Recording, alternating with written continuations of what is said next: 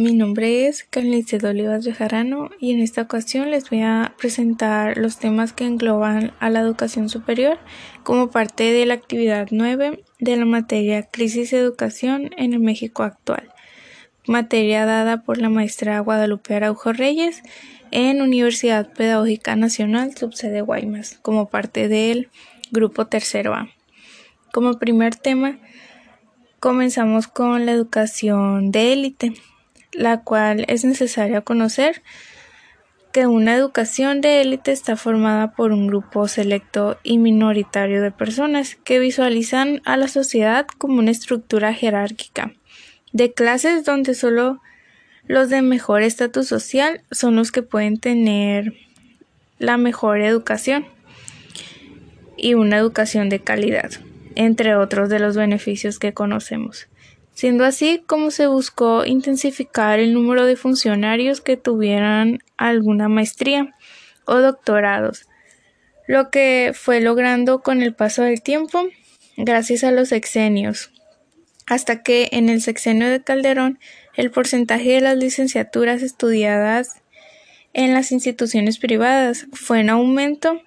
a las cursadas en instituciones públicas, con un 54% versus un 40%,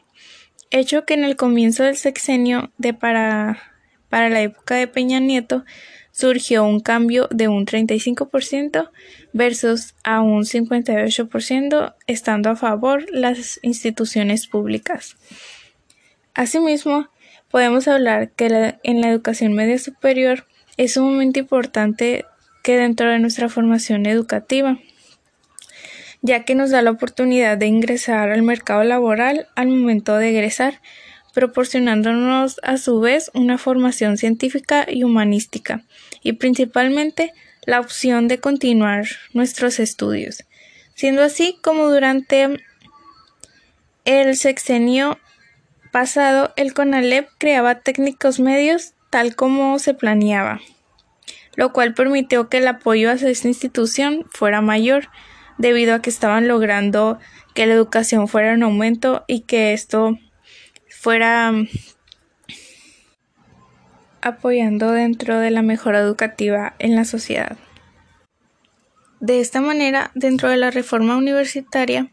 se llevó a cabo esto gracias a un proyecto de modernización que dio paso al Programa Integral de Fortalecimiento Institucional, que es abreviado como PIFI, la cual fue producto de negociaciones elaboradas entre las universidades públicas y el gobierno federal, que lograron el surgimiento de nuevos cambios y logrando así un lazo cercano entre el Estado y las universidades públicas, dando paso a algunos cambios como lo son la creación de bases para el, progresivo, reordenamiento de la planta académica, que dio paso a nuevas reglas, impulsando a la profesionalización mediante la formación del posgrado, así como también se elaboraron los primeros pasos que llevarían a la construcción de un nuevo sistema como la creación de nuevos acuerdos que daban paso a la evaluación y al mejoramiento de la calidad educativa. Y por último, un cambio en materia de financiamiento, adaptándose a nuevos criterios que llevarían consigo a la, a la, expansión del gasto público, utilizándose por primera vez un esquema de financiamiento. Puntos que fueron de suma importancia para corregir carencias y problemas educativos dentro de las instituciones universitarias. Asimismo, por último tema, titulado CEN de 1994 a 1998, podemos decir que México presentaba una serie de problemáticas que impedían de cierta manera la construcción de una sociedad más justa, señalando ocho puntos importantes. La primera de ellas es la educación que, que está ligada dentro de un proyecto de desarrollo que está dentro del país, lo cual procura el bienestar de toda la población. Posteriormente, el acceso a la escuela, que aún no se democratiza, la calidad de la oferta educativa, que en realidad es deficiente, la propuesta educativa que no atiende los problemas pedagógicos principales y las deficiencias existentes en la calidad de los